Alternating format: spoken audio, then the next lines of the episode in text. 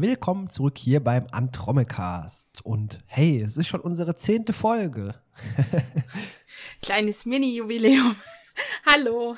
Genau, wir haben quasi, also ein bisschen weniger als ein Zehntel schon geschafft von dem, was wir vorhaben. Dann ist ja so gut wie durch. Genau. Was ich gerade merke, ist, ähm, es kann sein, dass ich für zwischendrin ein bisschen heiser klinge, aber das wird schon. Ach, egal. Ich hatte die letzten Tage auch so eine Rotznase. Das hört man vielleicht auch noch ein bisschen, aber egal. Das ist, glaube ich, auch echt die Problematik, wenn man allein wohnt und mit sich selbst nicht reden möchte. Äh, ich habe was vergessen. Ja. Hallo Yvonne, ich begrüße Hallo. dich. das macht nichts. Ich habe schon mal so ein dezentes Hallo reingeschmissen. Von der Seite. Aber dann merkte ich, äh, es kratzte kurz unten. Ja, wenn du hier ein bisschen rumwirkst und rumkotzt, egal. Sag das nicht. Also klopf auf Holz, dass ich keinen Husten kriege. Nee, ich klopfe nicht, sonst ruft uns Peter wieder an. ich glaube, dann ruft uns Peter nicht an. Meinst du, er kommt persönlich vorbei? ja, entweder das oder Peter hört einfach nichts mehr. Also ich höre mich ja wie so ein, so ein Hofhund an, wenn ich wirklich Husten habe. Von daher. Was? So ein, so ein Hund, den sie hinten auf den Hof angekettet haben, der die so. Leute wegbellt. Okay. Aber so richtig so ein, so ein alter Klepper, wollte ich gerade sagen, aber das wäre ein Pferd. Du meinst so einer, der sich immer noch so wegzieht und sich selber den Hals zuhält mit dem Halsband. Genau. Ja, genau. Äh, so wie man hoffentlich tatsächlich keinen Hund sehen sollte. Nein, unbedingt. Aber unbedingt. Nee. ja. So höre ich mich dann leider gerne an. Ja, ich will mir das jetzt nicht vorstellen, wie du in irgendeinem Käfig sitzt und bellst, aber okay. Lass uns einfach vielleicht mal mit der Folge anfangen, bevor noch weiteres dummes Zeug hier erzählt. Genau, vom tödlichen Husten zu tödlichen Gipfeltreffen. Genau, und zu eigenartigen Zitaten. willst du uns da mal reinleiten oder willst du uns noch ein bisschen was zu den Erstellern, Produzenten erzählen. Ja, ich äh, will auch was zum Titel noch, äh, habe ich uns mitgebracht. Aber erstmal, die Folge heißt Original All Great Neptune's Ocean.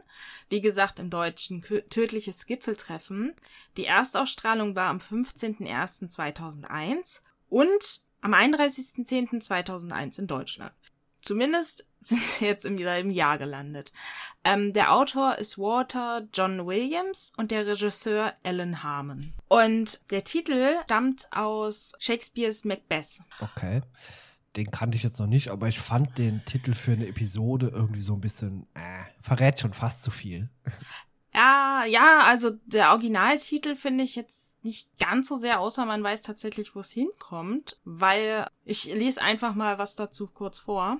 Also nicht das Zitat, weil da breche ich mir die Zunge im Englischen.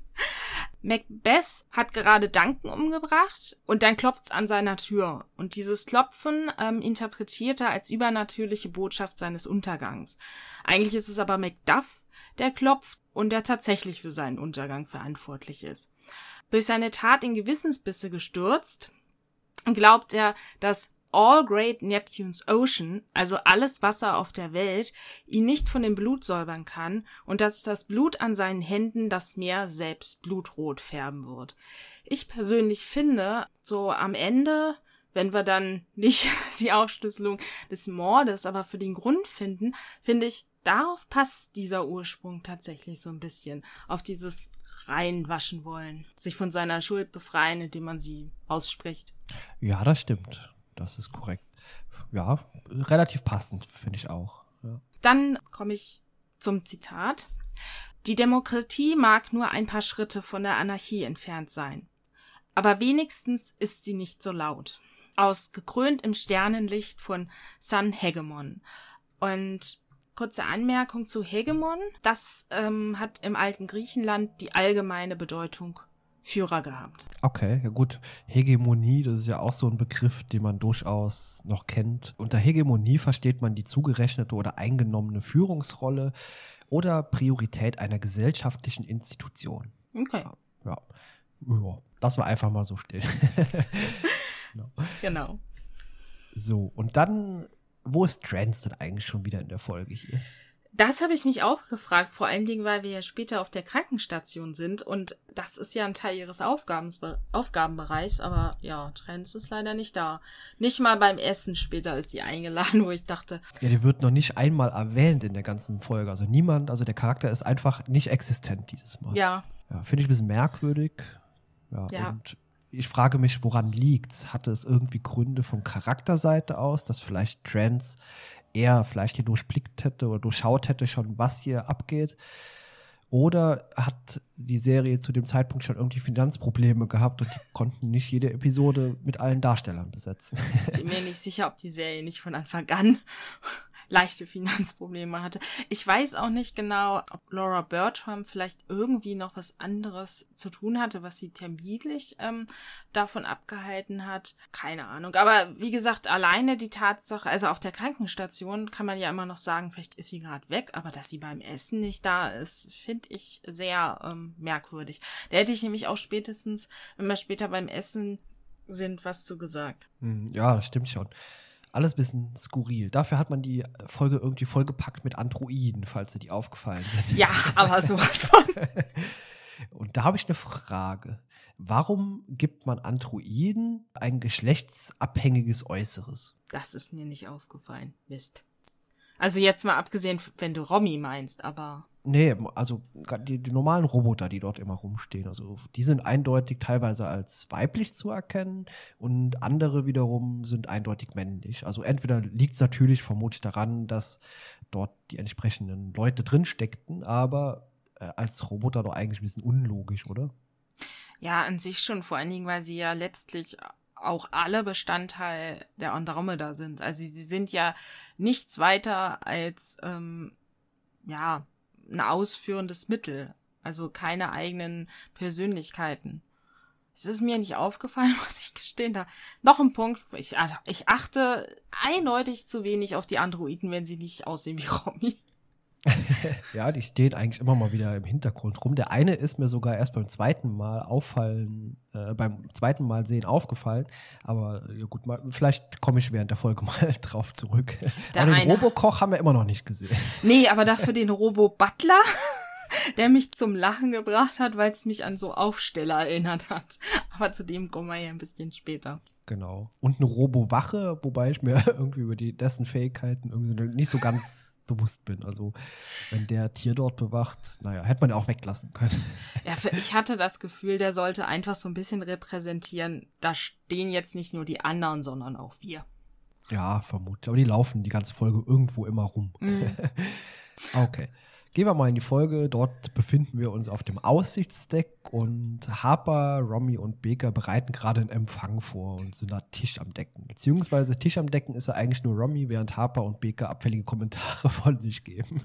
Ja, die sind so absolut nicht begeistert von ähm, allem. Wobei von einer Sache scheint äh, Harper ja tatsächlich sehr begeistert zu sein. Äh, und zwar von einer bestimmten weiblichen Person, aber ich habe mich gefragt, hatte die Lungenlady denn überhaupt schon mal gesehen? Oder möchte er bloß neben mir setzen, weil sie eine Lungenlady ist?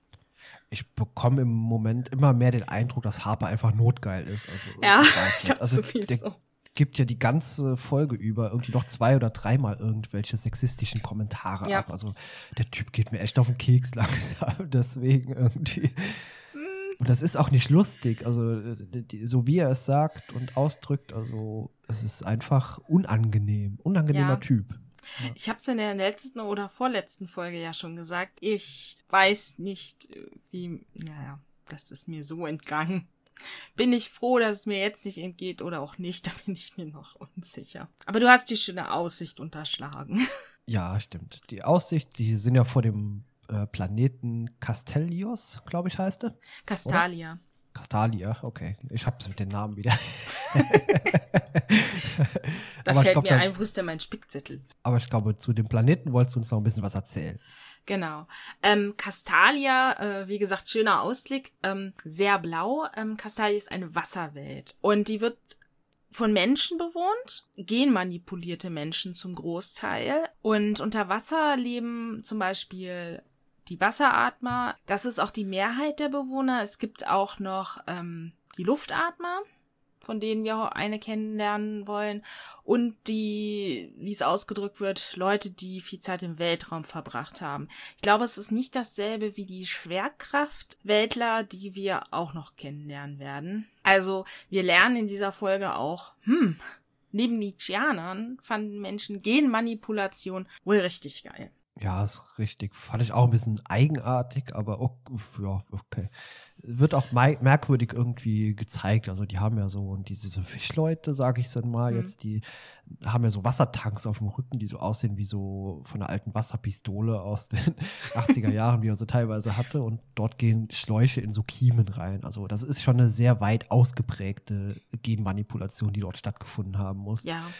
Und ich habe mich gefragt, sind es denn noch Menschen, wenn die Gene so weit manipuliert werden, dass eigentlich kann auch nicht mehr viel Mensch übrig bleiben, oder?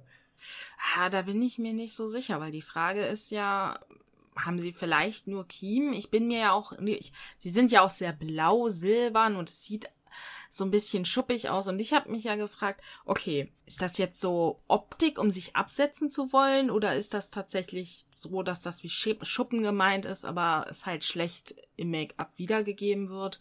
Und das ist halt auch der Punkt, wo ich mir nicht ganz sicher bin. Also wenn die tatsächlich auch Schuppen und alles besitzen, würde ich sagen, die gehen mehr in, äh, also weil es sich so geändert hat, geht so in die Richtung. Wenn es aber tatsächlich nur Optik sein soll, ich weiß es nicht. Also ich habe auch schon mal irgendwo anders, ich komme aber nicht drauf wo, da haben sich Personen halt auch einfach Kiem einsetzen lassen. Es war auch Film oder eine Serie, aber ich komme jetzt echt nicht drauf, was es war. Ja, weil die das halt praktisch fanden. Naja, lassen wir es einfach mal so stehen. Vielleicht erfahren wir da später noch ein bisschen was von. Also Dylan nennt sie auch wirklich als Menschen und bezeichnet sie auch als solche, aber mal sehen, ob ja. uns die Story später noch ein bisschen mehr erzählt. 93 Prozent der Oberfläche ähm, bestehen aus Wasser, der Rest sind Inseln und es leben 5,2 Milliarden Menschen auf Castilia. Und ja, 100% Menschen, wie gesagt. Interessant finde ich noch, Castilia ist zum einen ein erdnaher Asteroid, der am 9. August 1989 ähm, entdeckt wurde, aber auch eine Figur der griechischen Mythologie. Sie ist eine Nymphe, die von Apollo bei Delphi in einem Brunnen verwandelt wurde. Und ihr Wasser soll denen, die davon tranken und seinen leisen Plätschern zuhörten, als dichterische Inspiration gedient haben. Apollo begegnet uns ja auch nochmal in der Folge. Ja, genau. Am Ende erfahren wir da noch ein bisschen was von. Bist du fertig mit deiner? Ja. Okay. Dann können wir jetzt hier mal auf die Brücke wechseln. Und Dylan zeigt diesem Präsidenten samt Anhang, da ist unter anderem auch diese weibliche äh, Colonel, wie heißt sie, Yao? Ja, genau. Genau. Und auch dieser Anwärter, beziehungsweise dieser Kanzler dabei, der später dann noch ein bisschen befördert werden soll. Chandos, glaube ich, heißt der. Genau. Und die sind offenbar Feuer und Flamme, dem Commonwealth beitreten zu wollen. Und wie wir schon beschrieben haben, die sehen sehr interessant aus. Also die haben so einen Wassertank auf dem Rücken und von dort geht so ein Schlauch in den Hals, dort an der Stelle, wo die Kiemen sind. Aber es sieht schon interessant aus. Ja. Und Lee ist halt auch wirklich total begeistert vom Eintritt in das neue Commonwealth. Er macht auch so einen Witz. Wie fandst du seinen Witz mit der Badewanne? Ach, ich glaube, ähm, er hat das irgendwie gesagt mit dem äh, Hals irgendwie im Kopf, der sich aufblähen will oder irgendwas. Gell? Genau, wenn ihm Dill noch mehr Komplimente macht, ähm, dann schwillt nachher sein Kopf an und dann geht sein Wassertank hinten kaputt und dann muss er noch von der Badewanne aus die Verhandlungen führen. Ich glaube auch fast, das war hauptsächlich dazu da, damit man auch weiß, oh, die haben was auf dem Rücken und oh, damit atmen die. Ja, genau. naja. Äh, ja, war halt so eine normale Szene, um einfach die Charaktere mal kurz ja. einzuführen und man sieht auch, wer einem sympathisch und weniger sympathisch ist, irgendwie schon ein bisschen.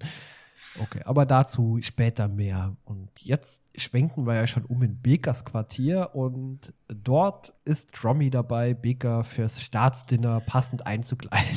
Das ja. Ist auch eine, eine interessante Szene. Ja. ja, also ich möchte nebenbei betonen, ich finde die Kleider, die wir gesehen haben, waren schon mal alle hässlich. Zum Glück trägt Beker später was anderes. Und ich habe mich gefragt, okay, sind das Kleider von Toten oder haben die da sowas wie ein Replikator? Für Kleidung. Vielleicht gibt es auch extra so einen Kleidungsroboter, der, irgendwo da steht. Schneider. Seine, so ein Schneiderlein, genau. Ja, das, hat- das fiel mir irgendwann so, ging es mir durch den Kopf so, oh Gott, das sind hoffentlich nicht die Kleider von den Toten. Okay, ich meine, die sind wahrscheinlich, die sind ja fast alle, bis auf Sun, und ich glaube nicht, dass es irgendwas von ihr war, sind die ja geflüchtet, aber das war irgendwie komisch. Ja, wer Ja. weiß. Ich meine, die Leute haben damals fluchtartig die Andromeda Ja. verlassen. Wer weiß, wo Romy jetzt hier die ganzen Kleider rausgekratzt hat, aus welchen Regalen und Privatquartieren. Beka findet aber die Kleider auch total unpraktisch. Vor allem das Weil- Pinke. Ja. Wobei ich muss sagen, das Pinke war fast noch hübscher als das danach. Das Blaue, das hatte, glaube ich, Puffärmel oder sowas. Boah. Aber damit kann sie nicht wegrennen, wenn jemand schießt. Und Romy meint dann, sie fragt sich auch, was für Dinnerpartys äh, Beka war. Und ich dachte so, liegt das nicht auf der Hand? Keiner? Ja, genau. ja, gut, aber kurz danach gehen wir ja in den Flur und dann hat Baker sich ja doch für irgendwie noch ein Kleid entscheiden können. Aber das steht ja eigentlich meiner Meinung nach auch ganz gut. Ja, also das finde ich auch, das sieht vor allen Dingen nicht so merkwürdig aus. Also es ist recht gerade geschnitten, schwarz mit Fransen und das sieht gut aus. Das steht ihr auch. Was aber nicht so gut steht, ist der Anzug bei Harper. Irgendwie sieht der sehr merkwürdig aus. Ja, und die hässliche Krawatte. Ja, die Krawatte und ich glaube, er hat sogar noch Schulterpolster da mit drin. Da- Harper sah allgemein sehr gef ungewohnt gepflegt aus. Also normal ist Ja. er eher so ein bisschen schmutzig, ölig irgendwie. Das stimmt. Und die beiden beschweren sich halt tierisch darüber, weil ah, die haben aber keine Lust, äh, dass aus ihrem Erste-Klasse-Hotel der Andromeda jetzt noch was geht, wo sie sich schick anziehen müssen, beziehungsweise von Robbie schick eingekleidet werden und dann so ein Firlefanz andauernd machen müssen. Ja, wenn Dylan es schafft, die 50 Welten hier ins Commonwealth zu integrieren, dann würde Romy vermutlich so regelmäßig die da rausputzen, weil ständig irgendwelche Empfänger hier Ja. wären. ja. Und dann sagt Romy, sollen aufhören zu meckern und demonstriert denen mal die tolle Melodie von diesen ähm, Castellanern. Ja, sie klingt grauenhaft. Laut Romy klingt sie unter Wasser äh, besser und das kann ich mir definitiv auch vorstellen. Es erinnert mich auch an irgendwas, wo auch irgendwas un unter Wasser anders geklungen hat. Also es ist ja logisch, es klingt anders. Ich habe mich gefragt, hm, warum simulieren sie das dann nicht? Es wäre unter Wasser oder machen irgendwas, dass sie es quasi unter Wasser abspielen. Ja, also die Melodie, sie klingt wie so, so ein bisschen mit dem Intro der zweiten Staffel von Andromeda gemixt mit so einem Schrei Mhm. irgendwie. So ganz unangenehmer Sound. Ja. Aber gut, da lag's nicht nur an mir allein, weil ich hatte auch das Gefühl, dass das, das Intro da mit drin ist. Okay. Ja, äh, es ist sehr nicht schön. So schräg. Ja, Haber bezeichnet das Ganze auch, es würde klingen wie ein Thunfisch mit Zahnschmerzen. Aber sie können sich ja freuen, weil laut dem Protokoll gibt es oft Musikeinsätze. Wenn jemand jemanden Toast ausspricht, wenn jemand einen Raum betritt, wenn jemand den Raum verlässt. Yay! ja, und das werden wir ja ziemlich zeitnah noch erfahren. Ja. Genau. Ja, ja, zurück im Flur und dort ist der Präsident mit seinen Delegierten unterwegs und der eine telefoniert gerade, das ist dieser Chandes. Genau. Ja. Und der sagt eigentlich nur ein Wort, mehrfach hintereinander, ablehnen, ablehnen und nochmals ablehnen. Aber was genau das ist, da geht, erfahren wir gar nicht. Nee, genau. Aber Lee meint halt noch, ja, er soll Chandos, also den soll Chandos den äh, rauen Ton verzeihen. Und ja, den sagt, ja, ist in Ordnung im Prinzip. Also er kann das nachvollziehen. Präsident möchte auch so eine Art Live-Übertragung von der Andromeda aus starten und äh, dass die äh, Charta dort unterschreiben. Dass sie die Charta unterschreiben wollen. Genau, im Prinzip sagt er ihm ja direkt so, wir unterschreiben die und sagen das morgen schon. Dylan sieht auch extrem sprachlos ein, weil damit hat er wohl nicht gerechnet, dass das so einfach und so schnell geht. Und nach einem kurzen Schwenk zu Tier, der sitzt auch sprachlos vor dem falschesten Baum, den ich mir vorstellen kann. und schaut irgendwie mies gelaunt aus. Gut, das tut er immer, aber liest so eine Flexifolie. Flexifolien waren diese wabbeligen Tablets, auf denen man irgendwie Infos lesen und drücken kann. genau, Ja. Aber mehr erfahren wir auch, glaube ich, an der Stelle gar nicht. Nee, wir sehen ihn nur kurz lesen und äh, gucken. Genau, langes Gesicht ziehen. Dann geht's wieder zurück zum Aussichtsdeck und dort sitzen jetzt alle am Tisch. Und da habe ich mir die Frage gestellt, wieso sitzen eigentlich alle auf einer Seite nur? Auf der Rückseite und an den Außenseiten. Vorne dran sitzt irgendwie keiner. das hätte sich blöd filmen lassen und außerdem gab es nicht so viele Leute, die da waren.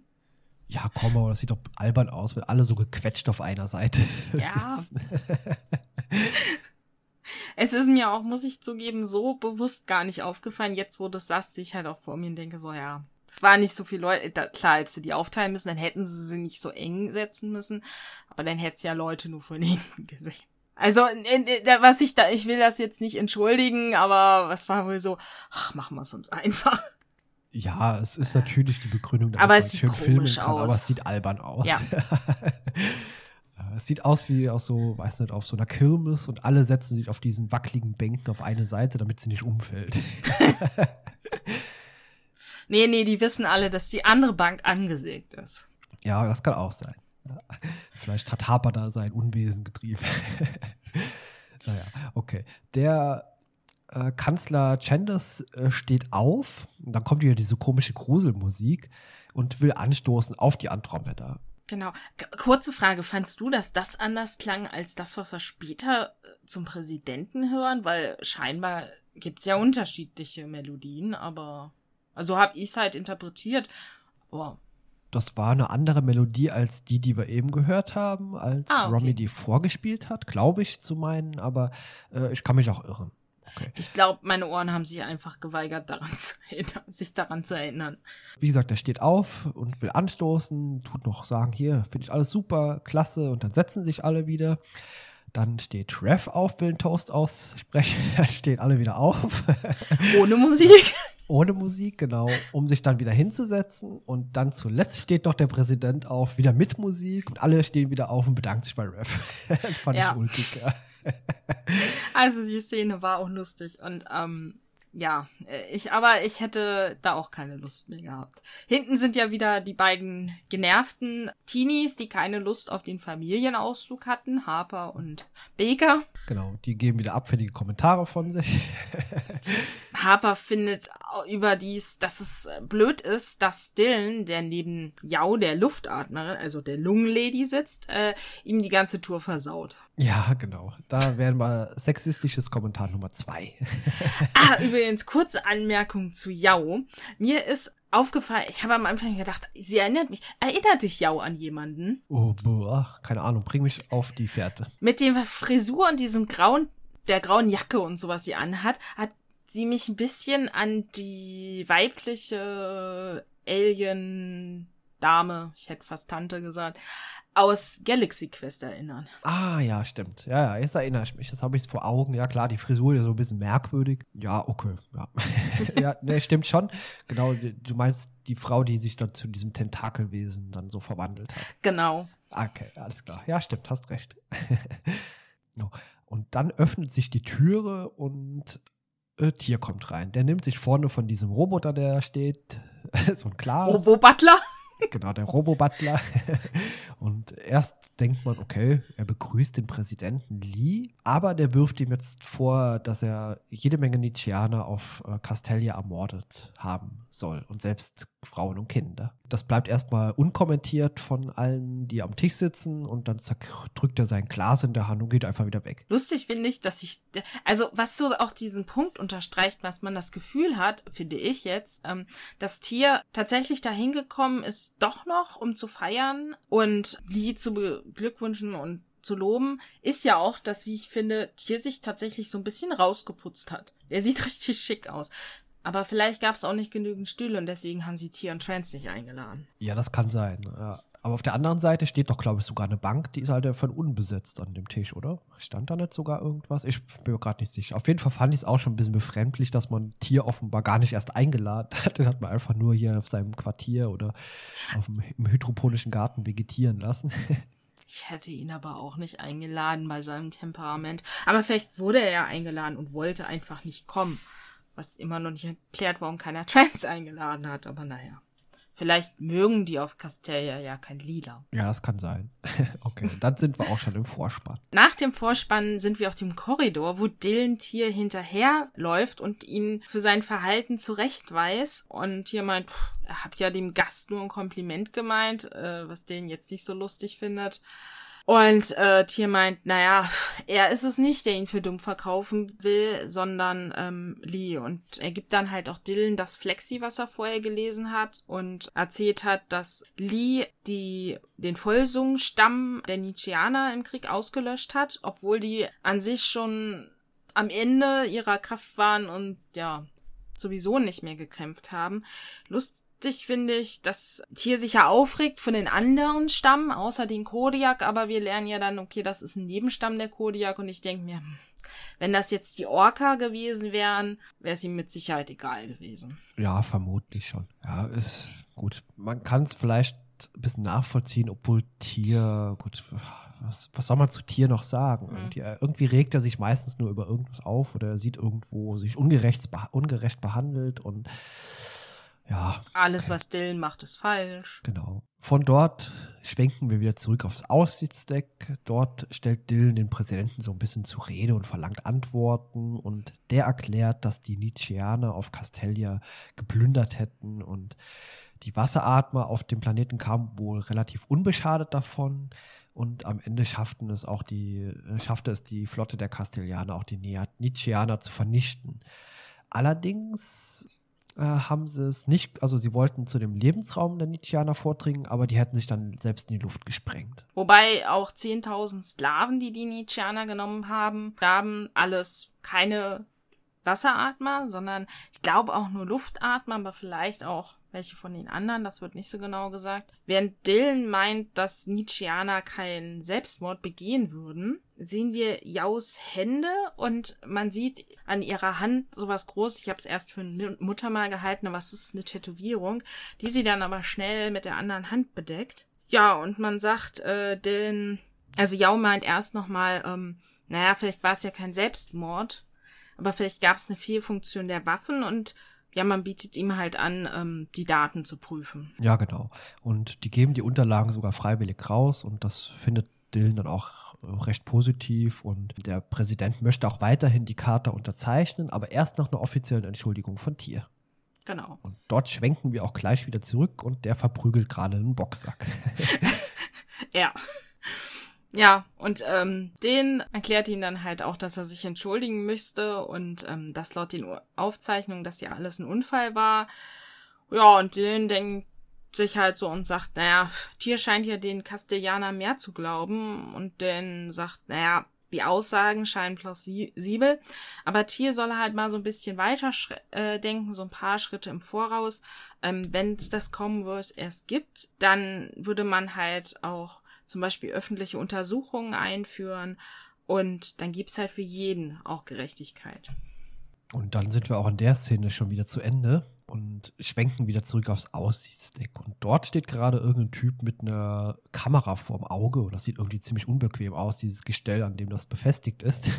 ja, so ganz ja. leicht hat's mich an diese Spiegel, die die Ärzte vorher hatten, die so auch so am Kopf festgemacht waren und wo du dann halt diesen runden Spiegel runterklappen konntest.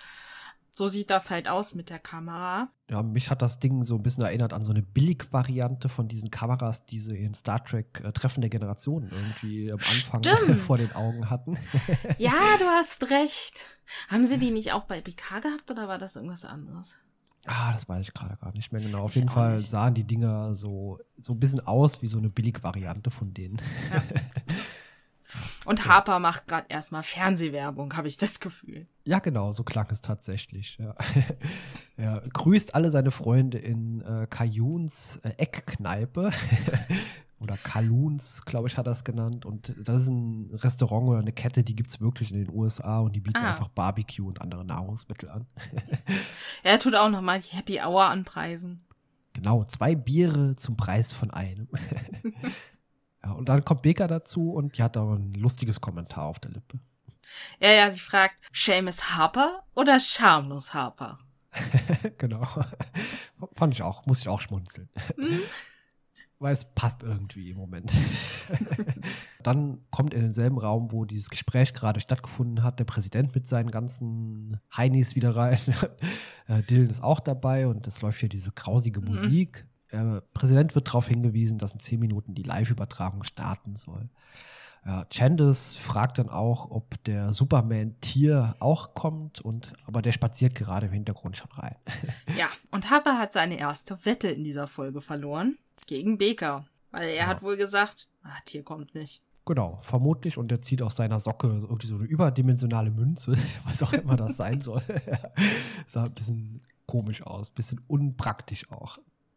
Aber ich weiß nicht, äh, war es vielleicht nicht sogar irgendwie so eine Art äh, CD eher von diesen Mini-CDs, die wir beim letzten Mal schon gesehen haben? Oder war es eine Münze? Vielleicht sind da irgendwie Credits oder was in der Art drauf. Ich weiß gar nicht, was die für eine Währung haben. Ich habe mir darüber tatsächlich nicht so viel Gedanken gemacht, muss ich gestehen. Kurz darauf kommt es mir nämlich so vor, als wäre da irgendwie so ein Loch in der Mitte und er hat nachher Ref versucht, das irgendwie auf die Kralle zu stecken oder so kurzzeitig. Mhm. Aber gut, kommen wir gleich drauf. Schön finde ich, das Tier sagt, ihm wurde befohlen, sich zu entschuldigen. Ja, das fand ich auch so. Oh, Typ. ja, er muss das natürlich wieder dem direkt so unter die Nase reiben. die Tianer entschuldigen sich nicht. Wahrscheinlich. Ja, vermutlich, ja. Der Präsident möchte aber mit Tier gerne alleine sprechen und Dylan aktiviert dann den Privatmodus der Andromeda und alle verlassen den Raum. genau. außer die beiden natürlich und dann sehen wir eine Szene vor der Türe. Und dort kommt natürlich jetzt Rev dazu. Der hat halt auch gewonnen. Und äh, er merkt noch an, dass das ja nur für, für wohltätige Zwecke. genau. Dylan grinst dann auch sich so ein bisschen in die Backen. ah, ich habe übrigens nebenbei mal ins Transkript gekommen. Im Englischen steht Harper gives Bam a coin. Ah, okay, doch eine Münze. Okay, gut. Das war jetzt nicht ganz so offensichtlich von dem, was man mm. dort sieht. Ja, aber sehr große Münzen auf jeden Fall. Ja, die verliert man nicht so leicht. Dann hört man aus dem Inneren des Aussichtsdecks äh, plötzlich diese Prä äh, Präsidentenmelodie und äh, dieser Chandos draußen, der sagt auch irgendwie, oh, Moment, da stimmt was nicht. Ja. Aber ja, das kam mir in dem Fall schon ein bisschen merkwürdig und faul vor, denn äh, der Chandos, der hat doch auf irgendwas da rumgedrückt, dachte ich mir. Ja, das habe ich auch gesehen, aber ich habe an der Stelle halt einfach gedacht, naja gut, wahrscheinlich regelt der da wieder seinen Funkkram oder macht irgendwas in der Art. Da habe ich mir tatsächlich nichts bei gedacht, weil er ja vorher schon immer so am Rumwuseln und Sachen erledigen war. Ja, ich habe das direkt mit dieser Präsidentenmelodie in Verbindung gebracht, denn es ist, die Tür war geschlossen, es ist niemand rein und rausgegangen, der Präsident war drin, warum sollte diese Melodie also spielen? Das hatte ich mir in dem Fall ah, tatsächlich gedacht. Das stimmt. Das war halt ein bisschen skurril, weil der genau im selben Moment auf diesem Ding darum gedrückt hat. Man hört dann auch Lee rufen, was tun sie da? Und dann rennen alle los. Genau, die rennen alle rein in den Raum und dort sieht man was. Lee mit einer Schusswunde liegt am Boden und neben ihm liegt auch Tier am Boden. Hm, und da war das zweite merkwürdige Indiz für mich schon, denn so wie Tier und der Präsident dort liegen, die liegen also eher mit den Füßen zugewandt, mhm kann Tier niemals geschossen haben, so wie der da liegt. Also, dass das Tier nicht geschossen, also das fand ich auch irgendwie. Also da habe ich auch schon gedacht, so, das glaube ich nicht. Es wäre auch irgendwie zu, seien wir ehrlich, das ist so, wie wenn du denkst, keine Ahnung, Dylan würde in der zweiten Folge oder generell Dylan würde in irgendeiner Folge am Anfang der Folge sterben. Du weißt, ah, macht keinen Sinn. Und ich konnte mir da, also mal davon abgesehen, dass ich es ja wusste, dass Tier weiter da ist, da, da war es halt klar, mir passt was nicht. Ja, es ist auch ein Logikproblem meiner Meinung nach, denn so wie die beiden dort liegen, das wird uns später in dieser Simulation äh, anders gezeigt. Das heißt, so wie die dort liegen, müssen die nebeneinander gestanden mhm. haben. Und das passt irgendwie nicht so ganz. Also die müssen Schulter an Schulter irgendwie gestanden haben. Ja, ja wobei vielleicht war das tatsächlich auch einfach äh, ein Filmfehler. Weil das ist definitiv ein Regiefehler gewesen, auf jeden Fall. Ja. Ja. Nun gut, der Präsident ist tot. Man fragt sich, was zum Teufel ist hier passiert und warum zum Teufel liegt Tier dort auch bewusstlos daneben.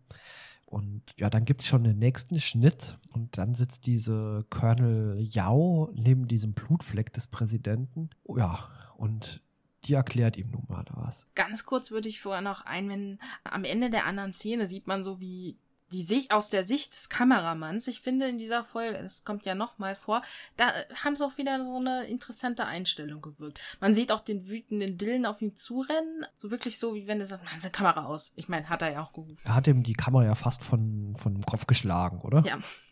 genau. Ja, aber Yao war ja zu seinem Schutz da und dabei hat sie versagt. Ähm, und sie erzählt halt auch davon, dass ihre Eltern unter diesen 10.000 waren, die gestorben sind. Und sie hat Lee geliebt wie einen Vater. Der war halt immer für sie da. Und den zitiert ja nur Rev dass nur ein Teil von ihm gestorben sei ähm, und dass sie halt seine Arbeit jetzt auch fortführen würde. Ja, sie erklärt ihm aber auch, dass der Schuldige halt an Bord, von Bord gebracht werden wird und hingerichtet werden wird, weil das ist halt die Strafe dafür. Und Dylan sagt, nee, nee, der Mord ist hier an Bord geschehen und das ist immer noch mein Schiff und mein Kommando, deswegen auch seine Sache und es gibt hier keine Hexenjagd. Mhm, genau.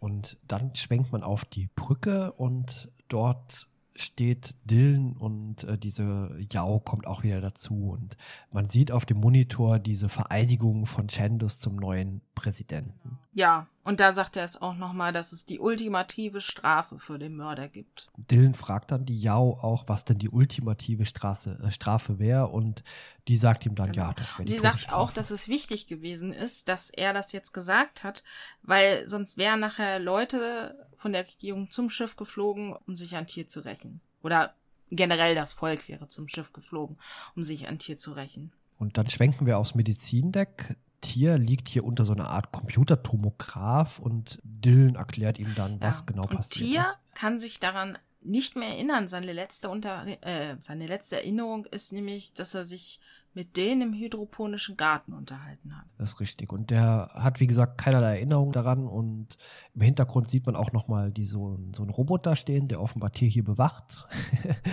der hat so eine Neben ihm eine kastilianische Waffe. Äh, Wache, nicht Waffe.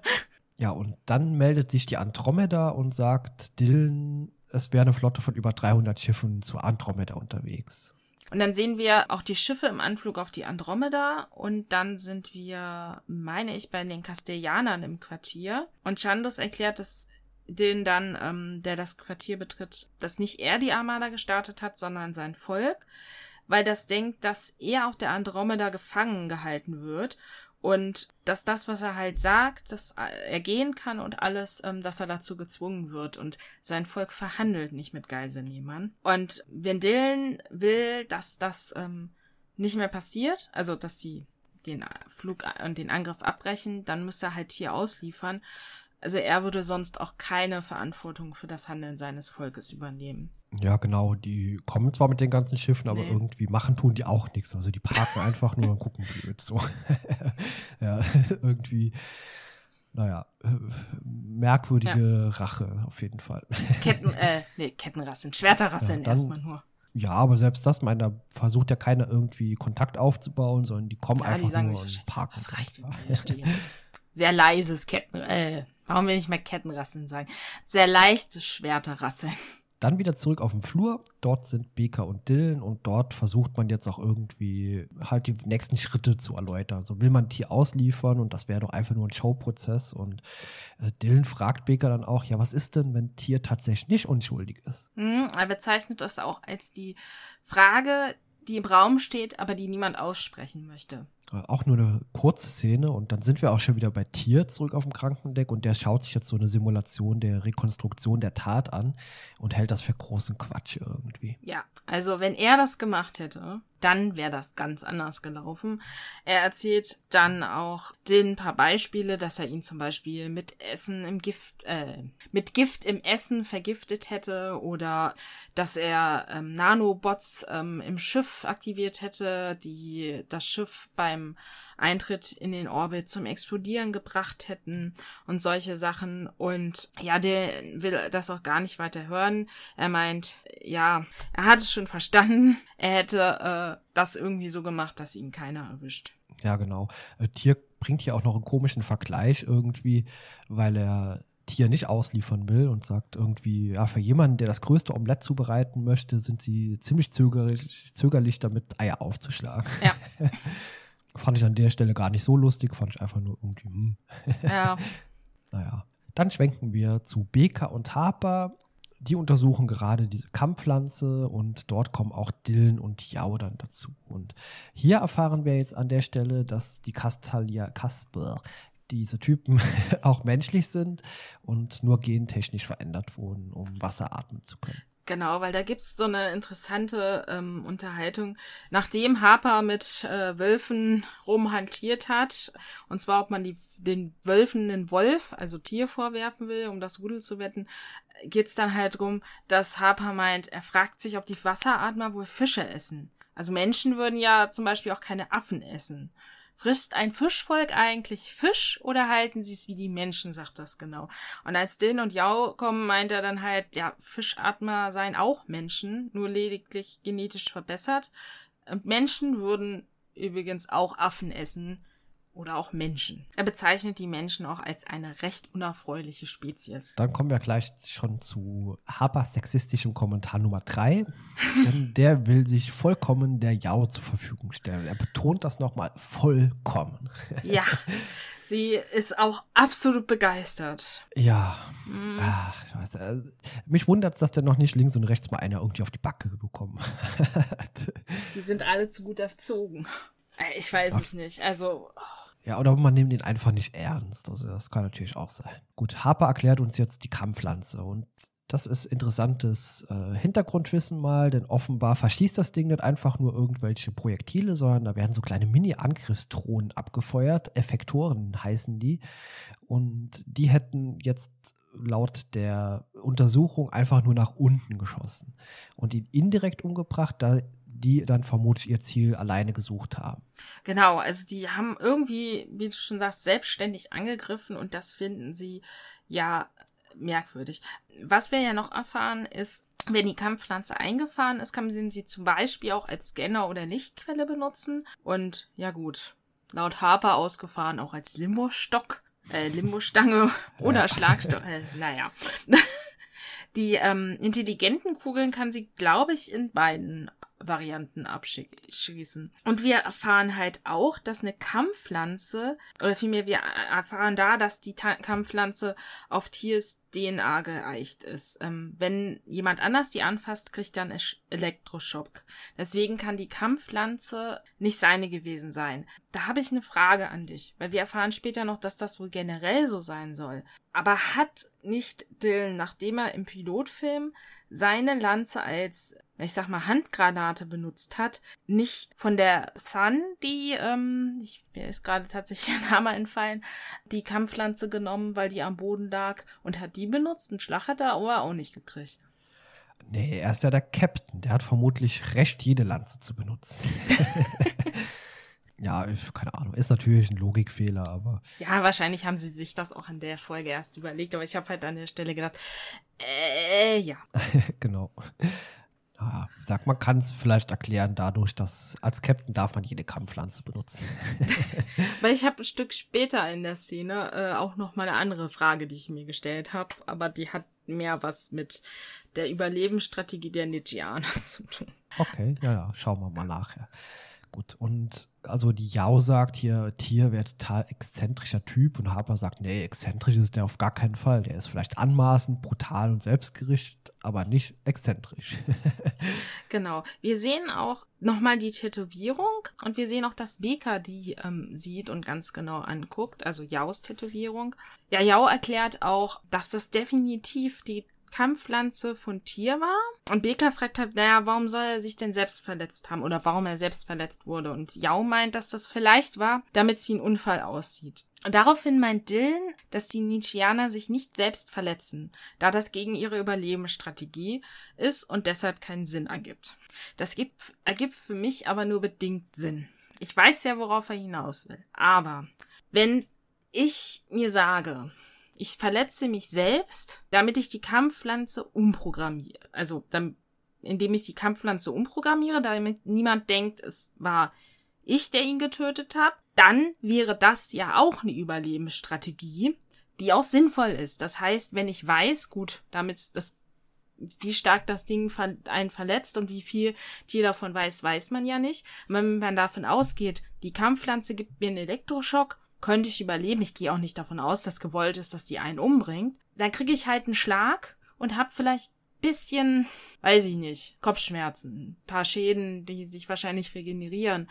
Oder ich mache offensichtlich, dass ich jemanden umgebracht habe und werde dafür hingerichtet, ist die Überlebensstrategie für mich tatsächlich eigentlich die Kampfpflanze zu benutzen. Aber auch Jaus Aussage ergibt eigentlich keinen Sinn. Denn wie wir ja wissen, ist Tier dahingegangen, um sich zu entschuldigen. Dann hat Lee gesagt, lasst uns mal allein.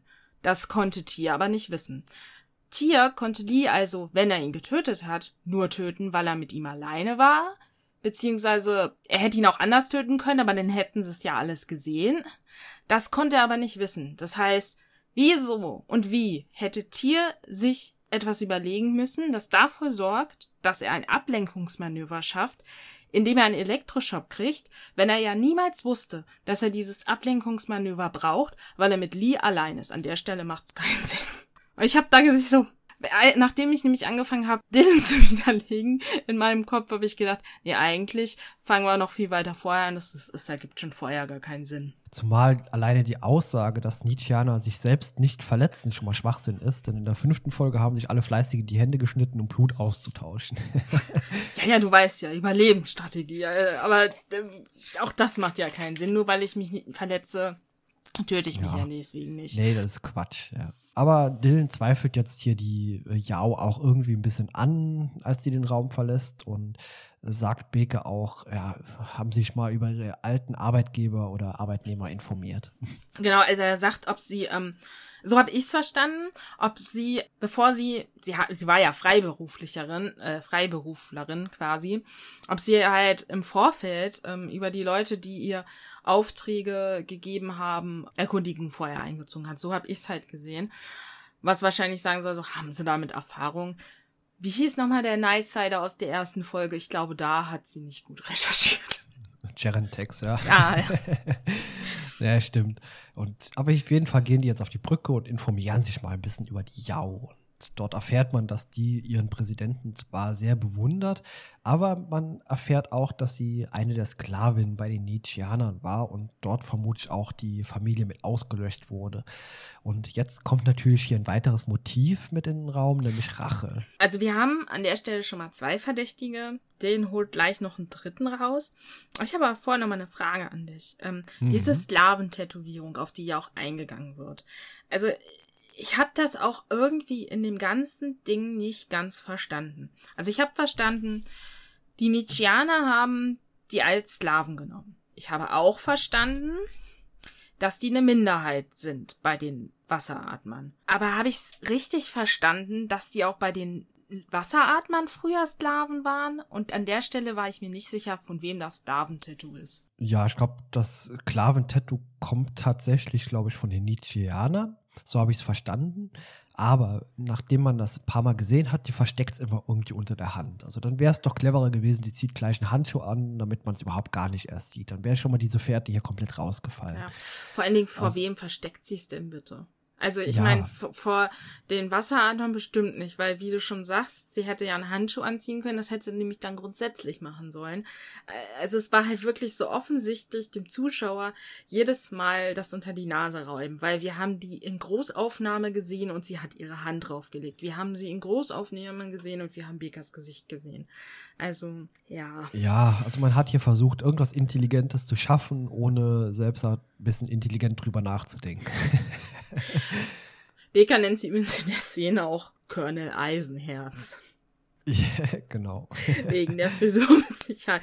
Siehst du, ich weiß gar nicht, was sie im Original gesagt hat, aber ist jetzt auch egal. Genau. Und dann holt den ja den dritten Verdächtigen aus dem Hut. Erzähl mal. Er sagt jetzt, es gäbe noch eine dritte Variante, nämlich der Wunsch nach Macht. Und jetzt kommt hier auch Chandis noch mit rein. Und jetzt fühlt sich Dylan irgendwie ganz cool und will auch Yao direkt damit konfrontieren und von der erfährt er jetzt, ja, das ist eigentlich Quatsch, was er behauptet, denn was hätte es ihm gebracht, den Präsidenten umzubringen? Denn er hätte nicht 10, 15, 20 Jahre warten müssen, so wie Dylan es meint, sondern eigentlich nur drei Tage. Ja. Der hat sich nur noch gesagt, Mensch, also das mit dem Commonwealth, das will ich jetzt noch eintüten. Ja, und dann gehe ich in den wohlverdienten Ruhestand. Genau, da guckt Dylan dann ein bisschen so, oh Mist, blöd gelaufen. ja, er guckt wirklich ein bisschen doof aus der Welt. Ja, definitiv. Ja. Ja, aber sie werden ja dann auch von der Holoromi unterbrochen. Die erscheint nämlich und teilt mit, dass Schiffe auf dem Weg zu ihnen sind und dass die ohne Genehmigung auf Hangar 3 landen wollen. Das hat mich mit ein paar Fragezeichen zurückgelassen, aber naja. Ja, ich finde es auch interessant, wie man einfach so landen kann. Da. Ja. ja. Ist die Luke immer offen? Ja, offenbar. Also, ich finde das eine sehr große Schwachstelle. Also, wenn man ja. als Angreifer dort jetzt kommt, dann braucht man eigentlich nur ein paar Projektile irgendwie mal da ins Hangardeck reinschießen. Ja. okay. Bombe klar. abladen, wenn du gut reinziehen kannst. Im Prinzip kannst du ja auch ferngesteuert ein Schiff äh, mit einer Bombe da reinfliegen und die dann detonieren lassen. Ja, genau.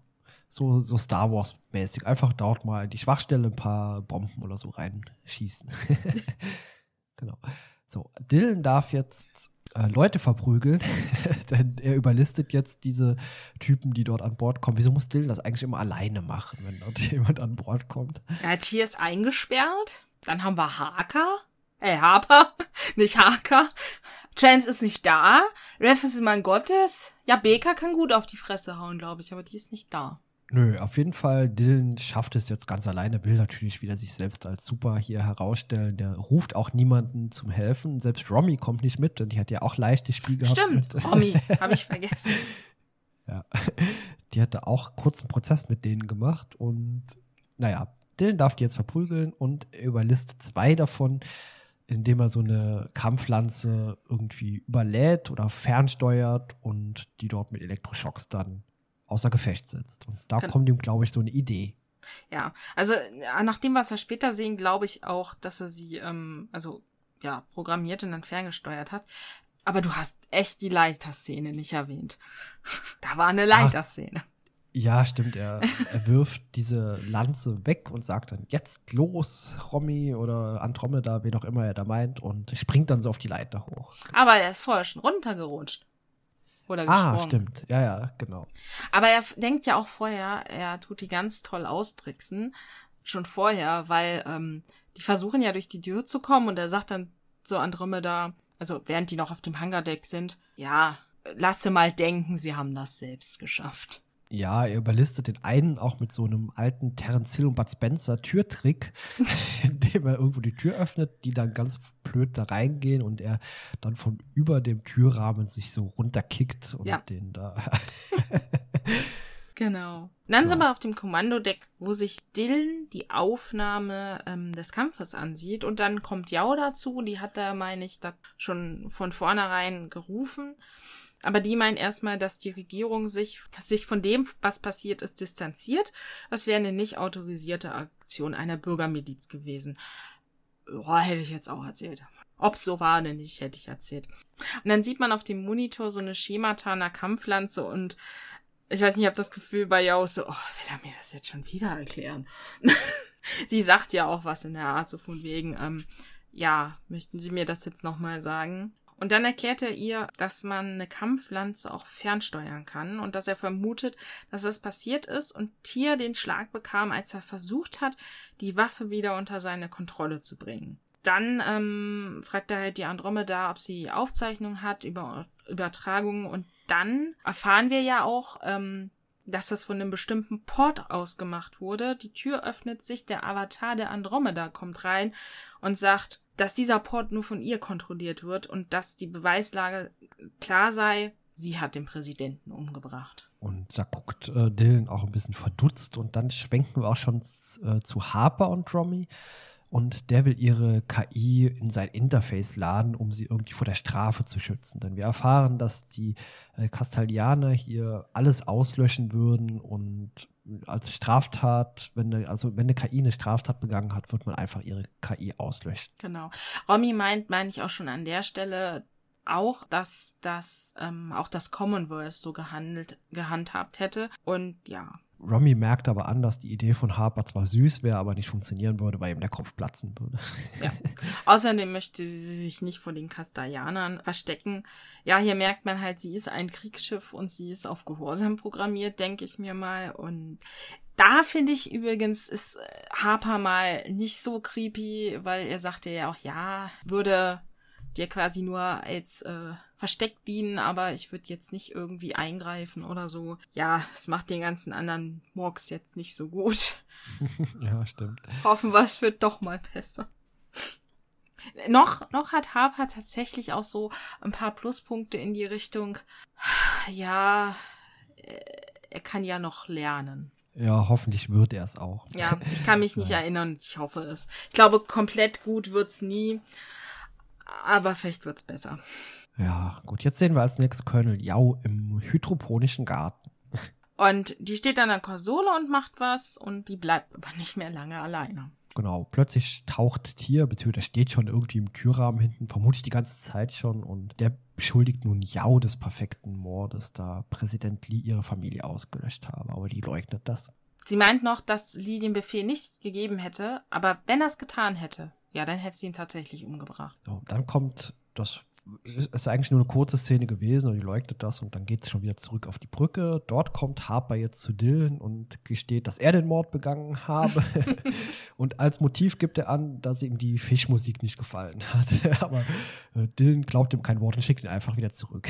ja, ich, ich finde das ja auch so lustig, weil er kommt ja rein und Dylan fragt so, ja, was sein Motiv denn ist. Und Harper, wie wir feststellen, hat sich vorher keine Gedanken haben und muss erstmal überlegen.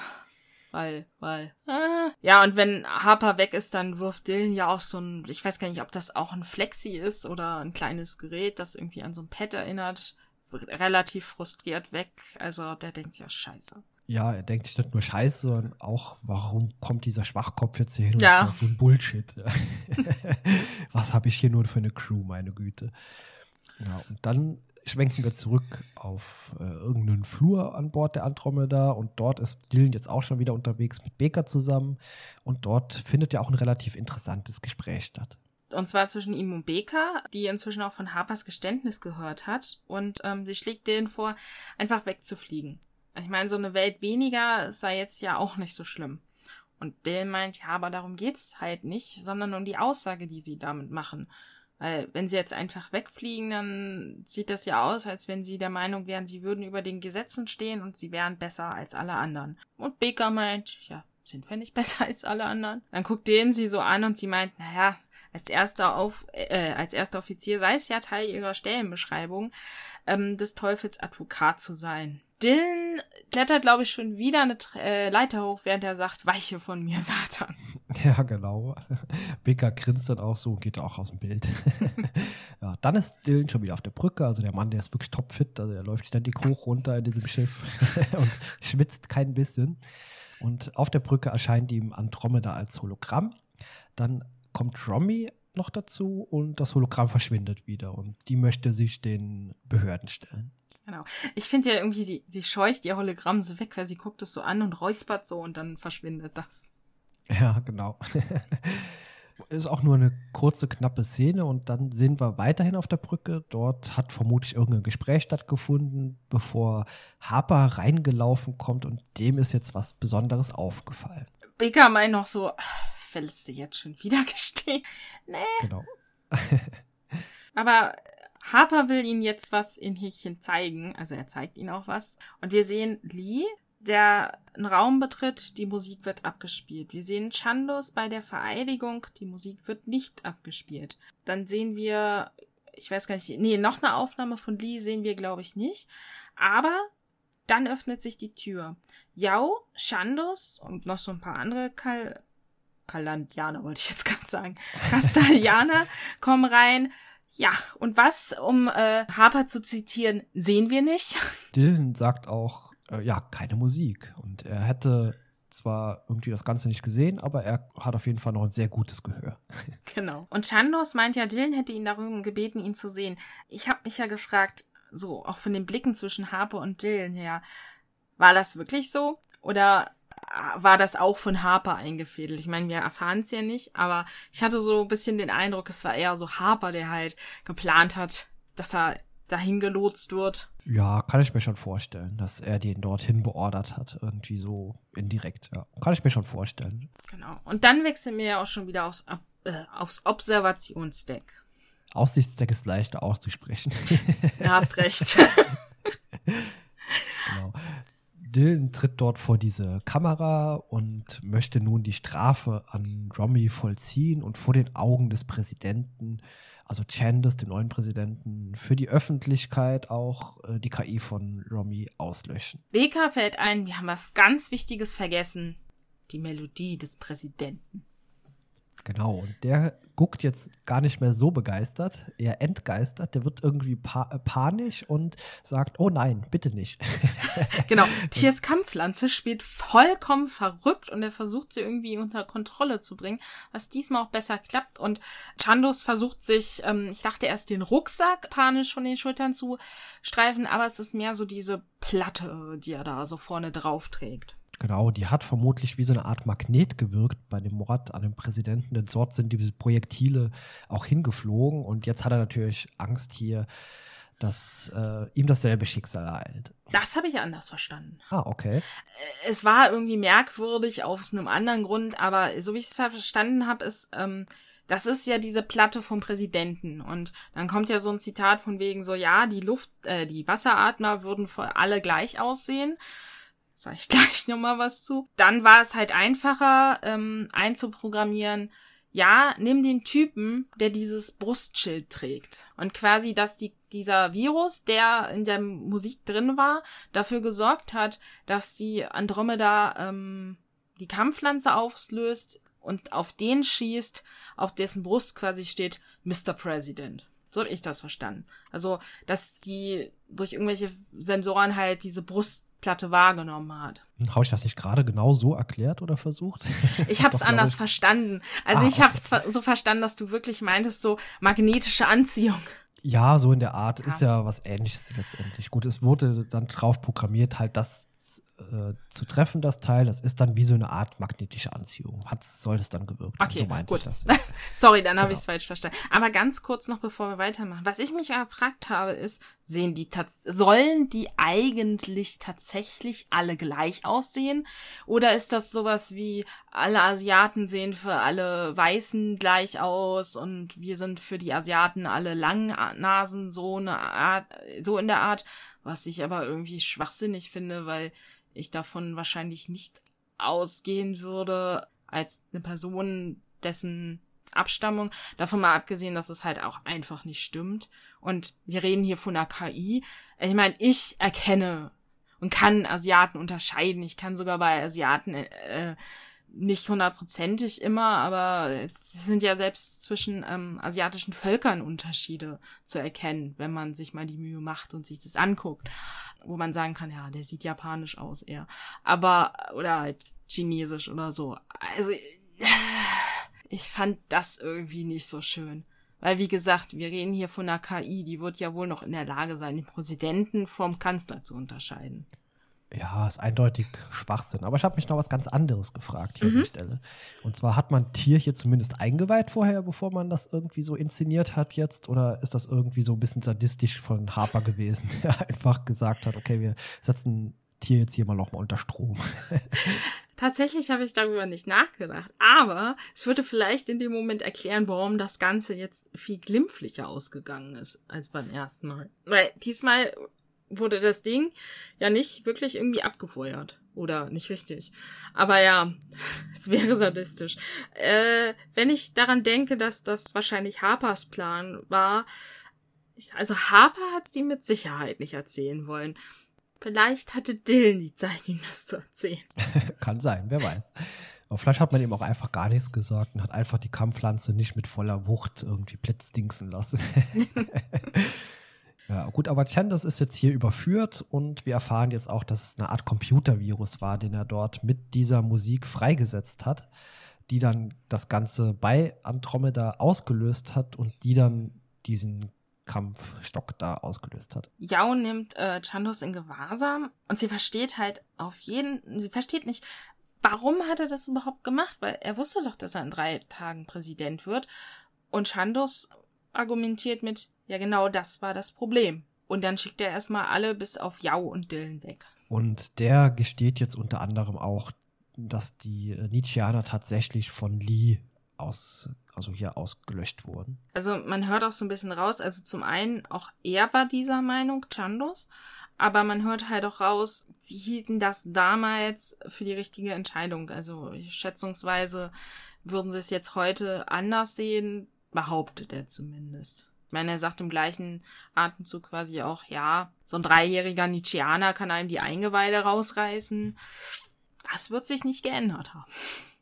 Aber der Tod der Slawen war laut ihm nur ein unbedeutender Preis. Ja, genau. Also Dylan will sich auch gar nicht so auf dieses Angebot einlassen und der sagt auf gar keinen Fall und der will sich auch, äh, was sagt er, er will diese Tat nicht decken und übergibt Yao dann äh, dem Präsidenten. Ach so, ich habe dem statt den verstanden. Und übergibt Yao dann den Präsidenten. Ich glaube, ich habe tatsächlich dem gesagt. genau. Der, der, Grund ist ja auch gewesen, dass er meinte, ja, ähm, wenn das jetzt rausgekommen wäre, wird es halt einen Bürgerkrieg geben. Und ähm, ja, wir könnten ja einfach so tun, sei es nicht passiert oder suchen uns einfach einen anderen Sündenbock. Ja, danke. Dann kurz zum Flur.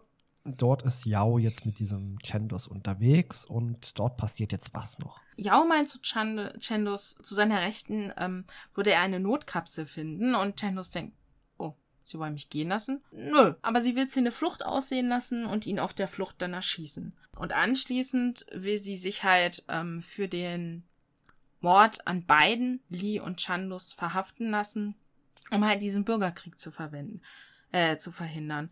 Dylan kommt mal wieder über eine Leiter in die ganze Szene rein. Genau, als hätte er es schon geahnt. Also das Schiff, das muss wirklich sehr klein und überschaubar ja. sein, dass man immer wieder auf dieselben Leute dort trifft.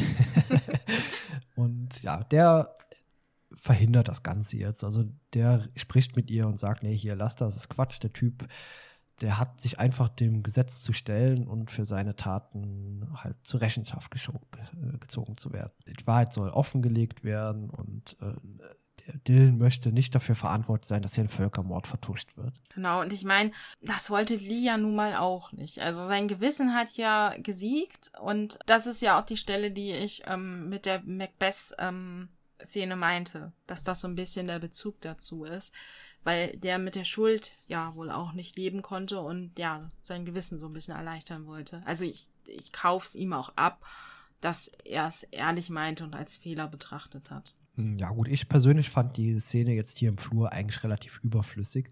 Für mich wäre es auch rund geworden, wenn man das einfach eben nach dem Abführen vom Präsidenten so beigelassen hat. Oder ja, wie siehst du das?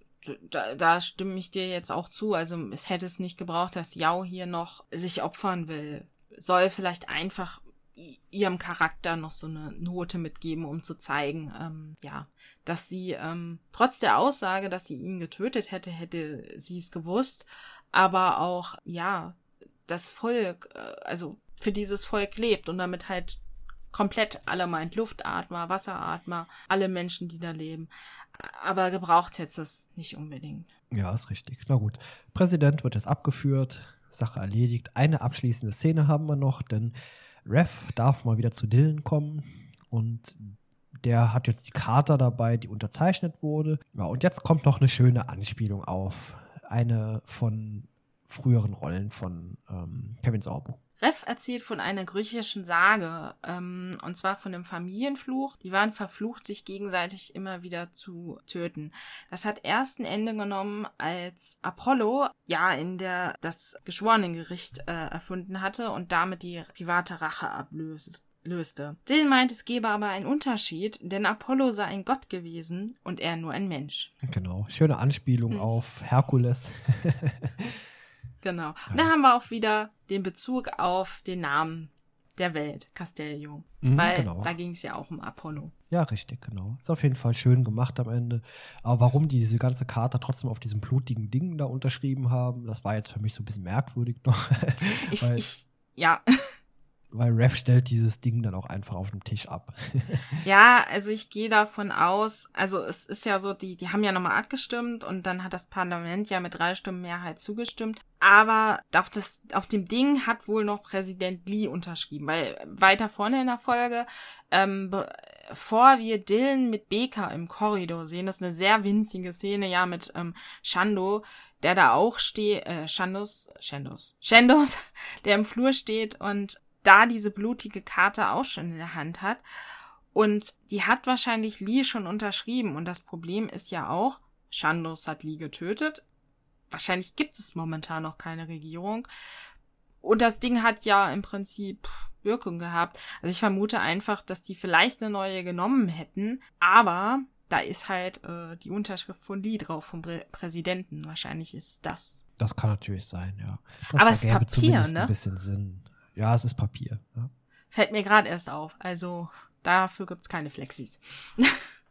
Stimmt. Naja, okay. Sind wir am Ende und ich glaube, dann sind wir auch schon beim Fazit. Das wird bei mir zumindest heute relativ kurz ausfallen. Wer fängt an? Ich glaube, du bist dran. Ich bin dran, okay. Dann starte ich mal mit meinem noch kürzeren, als sowieso schon immer kurzen Fazit was soll ich sagen? Also die Folge hat für mich auf dem, also als ich sie das erste Mal gesehen habe, hat sie mich gut unterhalten und spätestens beim zweiten Mal gucken hat es zu viele Logiklöcher gehabt. Also das fing schon bei mir damit an mit dieser, dass es sehr offensichtlich war, als der Präsident ermordet wurde, dass hier der Chandos dieses Ding drückt und diese Melodie läuft und als Krimi-Fan war mir da klar, an der Stelle ist irgendwas faul. Oh, kurz darauf sieht man in dem Raum, wie die beiden liegen, vermutlich ein Regiefehler, denn so wie die dort liegen, konnten die niemals, konnte Tier niemals geschossen haben. Das hätte man anders inszenieren müssen, zumal es uns später auch bei dieser, bei dieser Simulation anders gezeigt wurde wieder. Also anders als die beiden dort lagen. Letztendlich, äh, die Charaktere haben mich irgendwie nicht so richtig überzeugt. Hm ich weiß, also auch von der schauspielerischen Leistung war das alles nicht so überzeugend dieses Mal. Dazu kommt mir hier, Harper geht mir ein bisschen mit seinem sexistischen Kram auf den Keks langsam. Also noch mehr als zuletzt schon und deswegen bleibt es für mich am Ende so eine mittelmäßige Folge nur. Jetzt bist du dran. Ja, mir ist das mit der Melodie ja tatsächlich nicht aufgefallen. Aber ich glaube einfach, weil sie mich so genervt hat. Ich habe keine Ahnung. Ja, wie sie lagen, das ist mir tatsächlich, also es ist mir aufgefallen, aber für mich war halt eh klar, ja, ich halte für unwahrscheinlich, dass es Tier war. Von daher habe ich dem nicht so viel Bedeutung beige beigemessen. Ärgert mich jetzt tatsächlich auch, also nicht mal die Szene an sich, sondern ich mich. Das verbuche ich auch unter Regiefehler und spielt für mich dann nicht ganz so in die Bewertung der Folge auch tatsächlich ein. Ich habe beim letzten Mal gesagt, die erinnert mich an eine Leiche zum Dessert. Natürlich tut sie das inhaltlich gar nicht so dolle, aber es ist eine Krimi-Folge. Frag mich nicht warum. Es ist auch einfach dieses, die sitzen da an einem Tisch und das sind so Assoziationen in meinem Kopf. Natürlich ist die Story anders und natürlich ist es nicht so irrwitzig. Aber es war halt so, ah, okay. Und mich hat die Folge, glaube ich, allein, weil es ein Krimi war, irgendwie mitgerissen. Und weil ich bestimmte Dinge einfach, ich fand, Lee hat mich mitgerissen, der war so begeisterungsfähig. Also er war so begeistert und das fand ich so gut. Ja, klar, die Logiklöcher in der ähm, Überlegung, äh, wie das passiert ist, ja gut, sind halt so, sage ich jetzt mal. Weil da kann ich mich. Alles okay? Alles gut. Okay.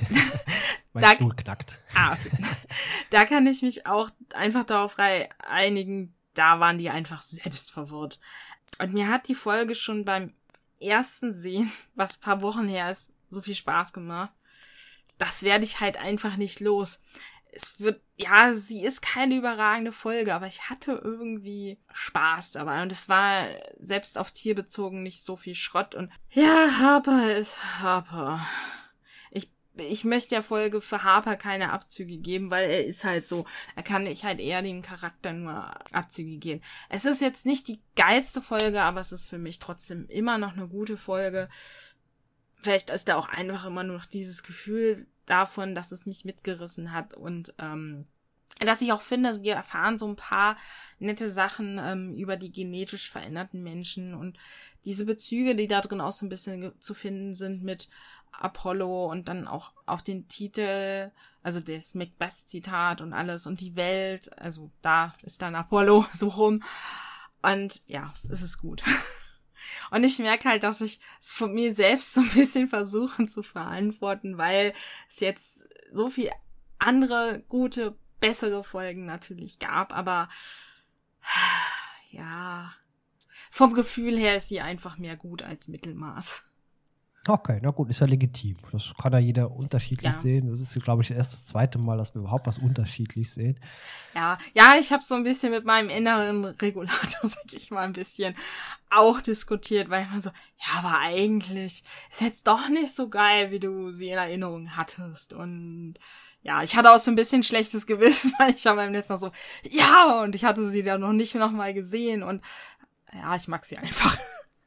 Das, das ist. Ja, super. Ja. Sind wir schon wieder durch und beim nächsten Mal, klar, mal sehen. Ich habe die Folge noch nicht gesehen, was als nächstes kommt. Das werde ich mir, glaube ich, für heute Abend mal aufheben. Ich habe irgendwie. am Aufnahmetag. Ja, ich habe äh, irgendwie, glaube ich, auch total vergessen, um was es geht.